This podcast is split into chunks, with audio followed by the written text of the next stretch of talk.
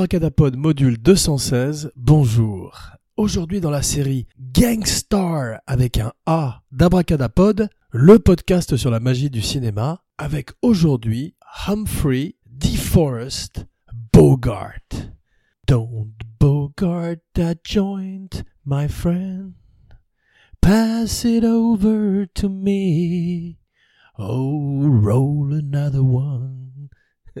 voilà, ça on s'en est débarrassé, donc Bogart est devenu aussi une icône pour les hippies qui chantaient cette chanson à l'occasion d'Easy Rider, et en l'espace de 57 ans, entre 1899 et 1957, il a marqué l'histoire du cinéma, et aujourd'hui, Abracadapod, le podcast sur la magie du cinéma, voulait lui rendre hommage, car c'est un acteur cher au cœur d'Abracadapod, il est un peu l'ancêtre de tous les badass, les tough guys qui marquent l'histoire du cinéma, de Charles Bronson à Lee Marvin, en passant par Ray Liotta et Russell Crowe, beaucoup d'acteurs lui doivent énormément, et à un pouce de plus que Tom Cruise, Tom Pouce d'ailleurs on pourrait l'appeler, car il faisait 5 pieds 8 et Tom Cruise en fait 5 7, 5 pieds 8, qui ne l'empêchait pas d'être une icône, un des gangsters et ensuite un des détectives privés les plus connus de l'histoire du cinéma, une silhouette aussi légendaire que celle de Chaplin, un trench coat, un chapeau, une cigarette, et un personnage qu'il a joué et raffiné de film en film, comme nous allons le voir. Bogart a été déclaré plus grand acteur masculin par le AFI, l'American Film Institute.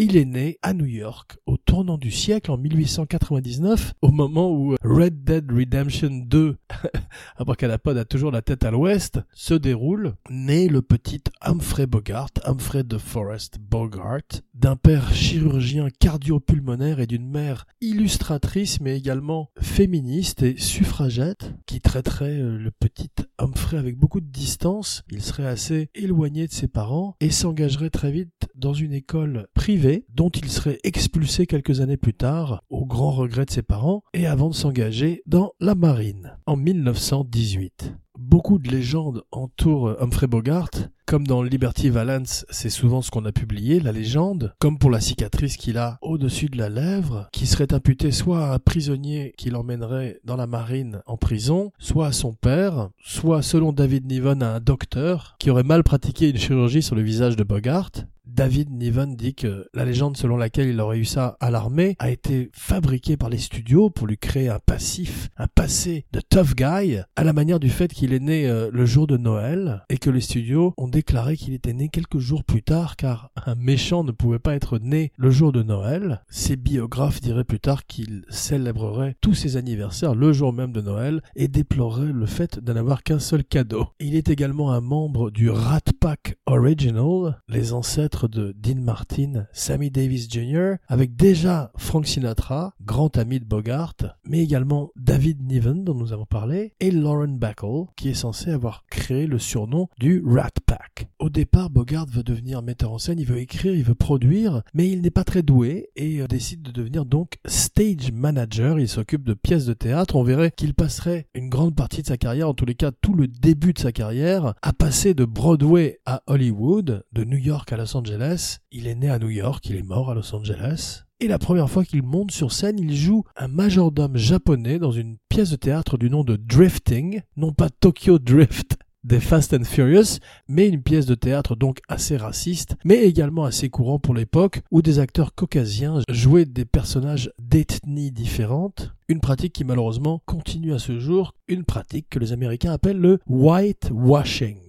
Donc après ses débuts assez désastreux, il commence à se partager entre la scène et l'écran. Il joue des jeunes premiers, des personnages qui euh, sont souvent vêtus de blanc comme il le dit. Il est censé être le premier acteur à avoir dit sur scène Tennis Anyone et déplorerait d'avoir joué des personnages qu'il appelle des White Pants Willie, des clichés, des archétypes. Il se cherche donc dans toute cette première partie de carrière. Il méprise le métier de comédien dans le milieu dans lequel il est né, qui est plutôt aisé. Être comédien n'est pas censé être une réussite sociale, mais il dit lui-même être né pour être indolent et que le racket du cinéma était un, un des plus doux qu'il pouvait trouver. Il trouve également l'alcool dans les speakeasy. Il devient un, très très sérieux buveur. On voit qu'il a commencé à l'école, ce serait peut-être la raison pour laquelle il s'est fait virer. Il boit trop, il fume trop, ce qu'il paierait très cher plus tard dans sa vie. Une nouvelle légende veut que sa cicatrice viendrait d'une rixe dans un bar. Do you know how I got these scars? Il a autant d'histoires pour ses cicatrices que le Joker dans The Dark Knight, et sans aucune leçon d'acting, commence à jouer de plus en plus et à apprendre son métier sur le tas. 17 pièces de théâtre à Broadway entre 1922 et 1935, toujours des rôles de juveniles ou de romantic. Certains critiques diraient de lui qu'il est inadéquat et Bogart est malheureux. En 1926, il se marie pour la première fois avec Helen Menken. En 1928, il divorce et épouse Mary Phillips. À l'arrivée de la Grande Dépression, Bogart est lui-même très déprimé, il y a de moins en moins d'argent pour le théâtre et pour les productions live, et il décide de partir pour la Californie. Il est engagé par Fox, où il continue à se chercher pour 750 dollars par semaine. Il rencontre un autre jeune acteur, Spencer Tracy, qui deviendrait un de ses grands camarades de beuverie. Ils ne feraient qu'un seul film ensemble, Up the River, de John Ford. Ils auraient dû faire plus tard Desperate Hours, que ferait Bogart avec Frederick March finalement, mais il y aurait des problèmes pour savoir qui aurait son nom avant celui de l'autre au générique et sur l'affiche, un problème que rencontrent les acteurs encore aujourd'hui. Abracadapod sera intéressé de voir comment DiCaprio et Brad Pitt seront build dans le film de Tarantino Once Upon a Time in Hollywood. Ça avait été un gros problème pour Paul Newman et surtout Steve McQueen dans La Tour Infernale, où Steve McQueen comptait les répliques de son partenaire, chose que faisait également Fernandel, paraît-il, dans un film qu'il avait fait avec Bob Hope. Donc Bogart se cherche sur l'écran mais dans la vie aussi. Il n'a pas encore trouvé son personnage, ce personnage qu'il jouerait tout au long de sa carrière à la manière d'un John Wayne ou d'un Clint Eastwood, personnage qu'il activerait dans la vie pour se créer une espèce de carapace et pour continuer à faire perdurer le mythe après que les caméras se soient arrêtées. 1934, la forêt pétrifiée, The Petrified Forest. À propos de Forest, c'est une pièce à l'origine de Robert E. Sherwood, la forêt de Sherwood. Leslie Howard joue dans la pièce, il joue avec Bogart, et lorsque vient le moment d'adapter la pièce au cinéma, c'est un gros succès à Broadway, Leslie Howard, qui est la star du show, insiste pour que Bogart fasse partie du film. Il ressemble un petit peu à l'époque à Dillinger, à ces héros, à ces criminels qui sont des folk heroes, des rock stars de l'époque, et dont le public suit les aventures dans les pulp magazines et autres films, ça tombe parfaitement bien pour les James Cagney, pour les Edward G. Robinson, pour les George Raft, les grands gangsters de l'âge d'or du film de gangsters d'Hollywood, qui, comme on va le voir, sont toujours pressentis avant Bogart au début de sa carrière pour jouer les rôles avant lui, et il devrait quasiment sa carrière à George Raft, qui refuserait tous les rôles qui feraient de Bogart une star. Gangstar. Le studio ne veut pas de Bogart pour faire la version filmée de Petrified Forest. Ils veulent, bien sûr, George Raft. Ça tombe au moment où George Raft, ami de Bugsy Siegel, qui a grandi dans le Hell's Kitchen à New York et qui connaît aussi bien le monde des gangsters que celui du spectacle, c'est un grand danseur qui apprendrait à Jack Lemmon à danser sur le plateau de certains Lem Show. George Raft ne veut plus jouer de gangster. George Raft ne veut plus brandir de revolver et veut donner un tournant à sa carrière. Edward G. Robinson, le premier choix du studio est intéressé, mais Leslie Howard donc dit qu'il ne veut que Bogart. Bogart obtient le rôle et de formidables critiques qui tout d'un coup le mettent sur la carte. Il devient une espèce de star, gangstar donc comme on a vu, car uniquement dans des rôles de bad guy, de gangster, et il va être typecast. Il va avoir une espèce d'étiquette qui va lui coller à la peau pendant une dizaine d'années où il fera des films B, des séries B où il joue des criminels tout le temps. Il dirait lui-même pour expliquer le phénomène, I can't get in a mild discussion without turning it into an argument. There must be something in my tone of voice or this arrogant face, something that antagonizes everybody. Nobody likes me on sight. I suppose that's why I'm cast as the heavy. Le metteur en scène qui le caste pour la forêt pétrifiée dit qu'il a un côté sec, un côté fatigué, et qu'il a parfaitement la voix du personnage, un personnage qu'il va développer à travers ses années, un personnage stoïque, terre à terre, cynique, charmant, vulnérable, mais également un solitaire capable d'autodérision et avec un code de l'honneur, à la manière d'Arthur Morgan dans Red Dead Redemption 2, plus sur le sujet plus tard dans l'émission, et entre 1936 et 1940, il est chez Warner Bros. Il fait un film tous les deux mois, parfois deux à la fois. C'est Bollywood, Bogart Leewood, dans un studio où Jack Warner est le patron. Jack Warner qui n'aime pas beaucoup les stars ou les caprices de stars, qui les traite durement. Bring the cattle. Bogart n'aime pas les films qu'on choisit pour lui, personne ne sait quoi faire de ce personnage, quoi faire pour Dame, et petit à petit il devient le gangster derrière James Cagney, derrière Edward G. Robinson, celui qui meurt tué par le héros ou par le anti-héros du film. Il est tué par Cagney en 1938 dans Angels with Dirty Faces, il est tué par Cagney une fois de plus en 1939 dans The Roaring Twenties, la première recommandation de la semaine. Il épouse sa troisième femme, Mayo Meto, très beau nom, qui le poignarderait quelques mois plus tard, qui mettrait le feu à sa maison.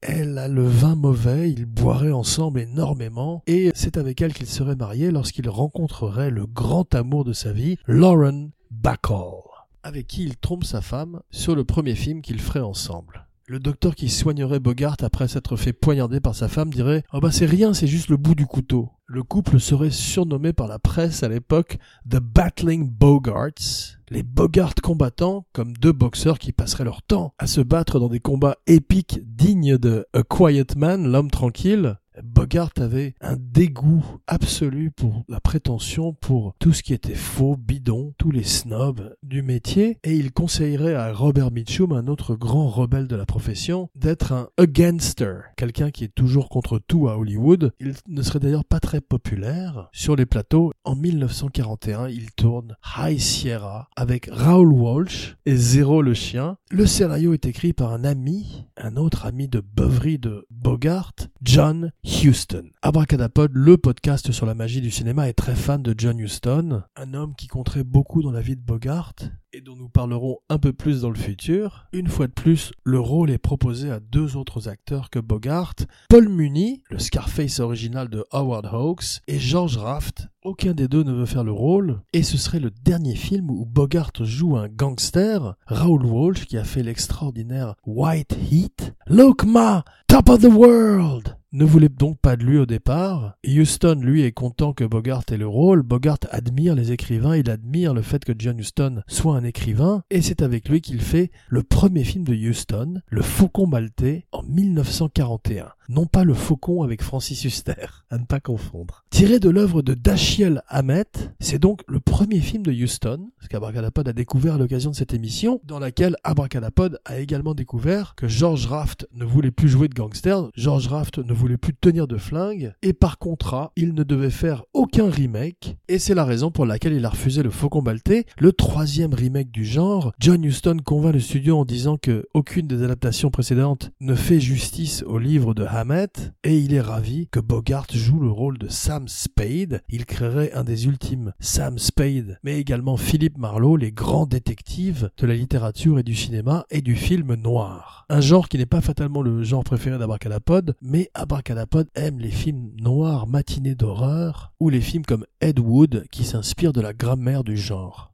C'est le début d'un âge d'or pour Bogart, le noir devient un genre important et il lui donne ses lettres de noblesse. Il croise pour la première fois la route de Peter Lorre et Sidney Greenstreet, qu'il retrouverait quelques années plus tard dans Casablanca. A kiss is just a kiss, you must remember this. Au moment où Bogart rencontrerait Lauren Bacall, il confierait à Peter Lorre qu'il a peur de vivre avec elle, car il pense que dans cinq ans ce sera terminé. Peter Lorre lui dirait que cinq ans c'est mieux que rien. Bogart finirait par vivre douze ans avec Lauren Bacall. Le Faucon Maltais est un gros succès. Bogart dirait du film que c'est pratiquement un chef-d'œuvre. I don't have many things I'm proud of, but that's one. Je suis fier de peu de choses, mais en voilà une. L'année suivante, il fait un autre film qui entrerait dans l'histoire du cinéma sans que personne ne s'en doute sur le plateau au moment où ils font le film. Casablanca, Michael Curtis, le premier romantic lead, le premier rôle romantique de Bogart, tout d'un coup,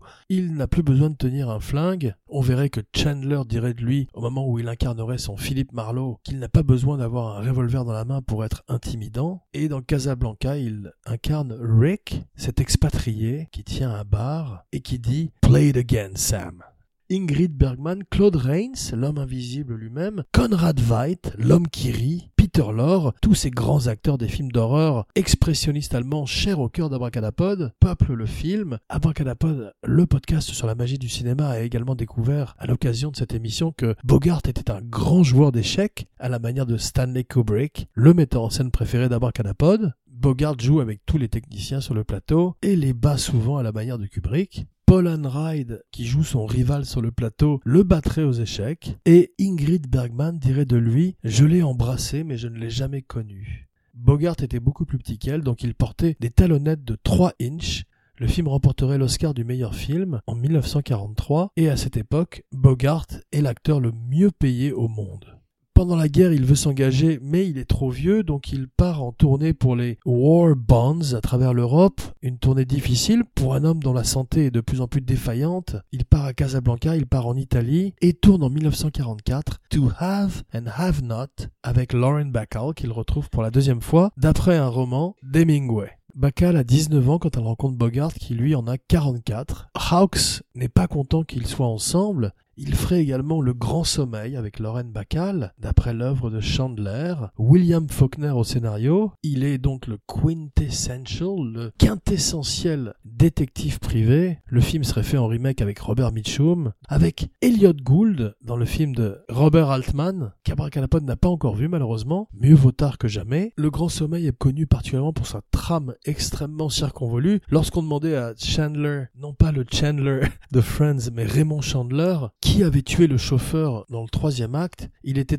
incapable de répondre et ça le rendait même hilar. Bogart adorait la mer, homme libre, toujours tu chériras la mer, et Bogart ne fait pas exception à la règle, il est euh, sur son yacht, le Santana qui serait également le nom de sa maison de production, maison de production avec laquelle il fait peu de succès et qu'il serait obligé de fermer à la fin des années 40, époque où il fait avec Lauren Bacall Dark Passage en 1948, toujours avec Bacall il fait Key Largo, chef-d'œuvre sur chef-d'œuvre, mais d'aventure en aventure, de port en port, il retrouve pour l'occasion Edward G. Robinson qui veut son nom au-dessus du sien. John Huston accepte et fait ensuite avec Bogart le film préféré de Bogart d'Abracadapod, Le Trésor de la Sierra Madre, 1947. We don't need no stinking badges. John Huston donne un magnifique rôle à son père, Walter Huston. Abracadapod connaît peu d'exemples dans le cinéma où un fils donne à son père un extraordinaire rôle. John Huston voulait faire l'homme qui voulut être roi, un des films préférés d'Abracadapod, avec Bogart et Clark Gable. Les deux hommes seraient trop vieux, trop malades, et il finirait par le faire avec Michael Caine et Sean Connery, un film extraordinaire néanmoins à l'arrivée. Le trésor de la Sierra Madre montre une autre facette du personnage de Bogart à l'écran. Il crée un personnage obsessionnel, un personnage au bord de la folie qui rappelle un jeu proche d'un Nicholson, d'un Eddie Wallach, les débuts de l'acteur studio, James Hadji, qui a écrit La Nuit du Chasseur, un des films préférés d'Abracadapod, serait particulièrement impressionné par la performance de Bogart. Abracadapod vous invite à redécouvrir le film, qui a ses défauts, mais qui reste un des grands classiques du film d'aventure, et qui vaudrait à Houston de gagner le Best Director et le meilleur scénario aux Oscars, ainsi que meilleur second rôle pour Walter Houston, son père.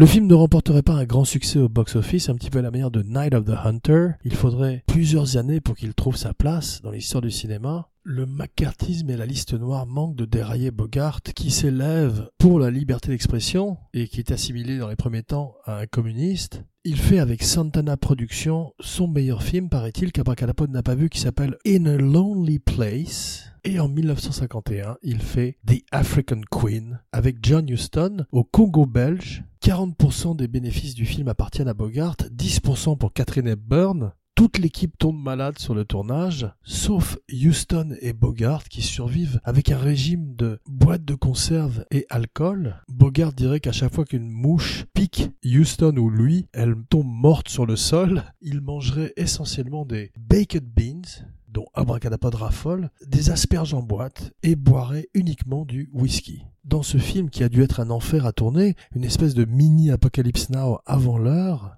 Apocalypse Before, pour lequel Bogart gagnerait le meilleur acteur aux Oscars. Ses derniers rôles en 1954 il retrouve la mer, son grand amour, avec les mutinés du Kane, The Kane Mutiny, pour lequel Bogart baisse son prix habituel et en garderait une certaine amertume, amertume qui continuerait en 1954 sur Sabrina, un film avec Billy Wilder avec lequel il s'entendrait très très mal, pensant à juste titre être laissé à l'écart par Billy Wilder, qui s'occupait plus de William Holden et Audrey Hepburn. La même année, il fait la comtesse aux pieds nus avec Ava Gardner, il est toujours mal à l'aise avec elle, car elle vient de se séparer de Frank Sinatra, un de ses grands amis, qui d'ailleurs serait présent le jour de sa mort. Peu de temps avant sa mort, Spencer Tracy est venu lui dire au revoir. Il a dit Good night Bogey. Bogart lui a répondu Goodbye Spence et Catherine Nemburn a su que c'était la fin. Beaucoup de films rendraient hommage à la personnalité de Bogart, de Belmondo dans À bout de souffle en 1960 à Woody Allen dans Play It Again Sam de Herbert Ross en 1972 jusqu'au Looney Tunes Bugs Bunny jouerait plusieurs cartoons où il porte le trench coat,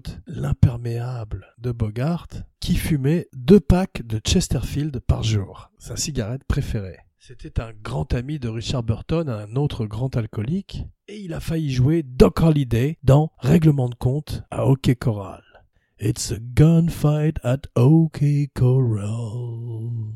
À propos de western, Red Dead Redemption Online débute ces jours-ci. Abracadapod y jouera dans les jours qui viennent et vous fera un rapport dans le prochain Red Dead Diary Talking Red. Rendez-vous dans quelques jours pour une spéciale John Huston du faucon maltais à l'homme qui voulut être roi, le parcours d'un des grands géants du cinéma, Jean Weber, signing off. So you wanna be a gangster? So you wanna be a gangster? All that shit. Smoke any motherfucker, don't even trip. You be hard as hell, take whatever you want. Punk suckers wanna front,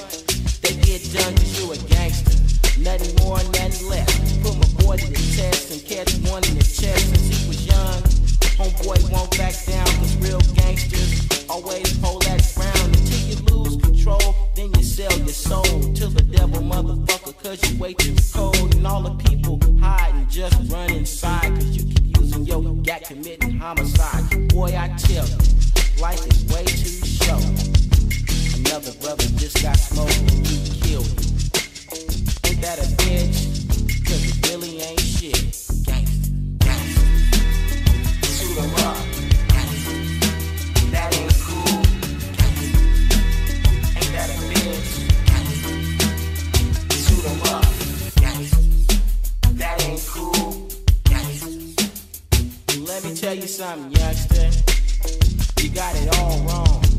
Gangsters don't live that long. I had gangster pilots get their heads tore off. Some of that gangster shit. Caught in the cross, you want stripes, take your ass to the service. Cause when it's on, ain't no time to get nervous. Pull a trigger. Yeah, you did it. You's a gangster and I got to admit it. But you's a young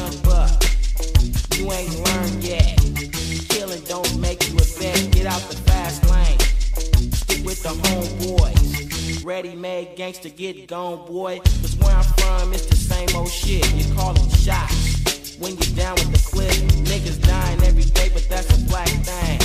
You either sell dope or you gang bang. But you got the biggest heart in the clique, man. You did a murder, and now you're a hit man. All your homies trying to tell you that ain't cool. Playing shoot 'em up like a fucking fool.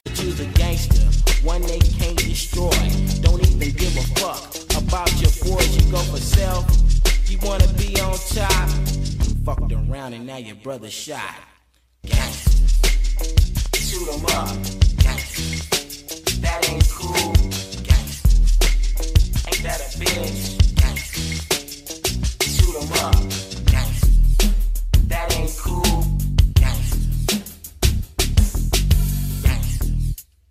Ain't that a bitch? And it don't stop.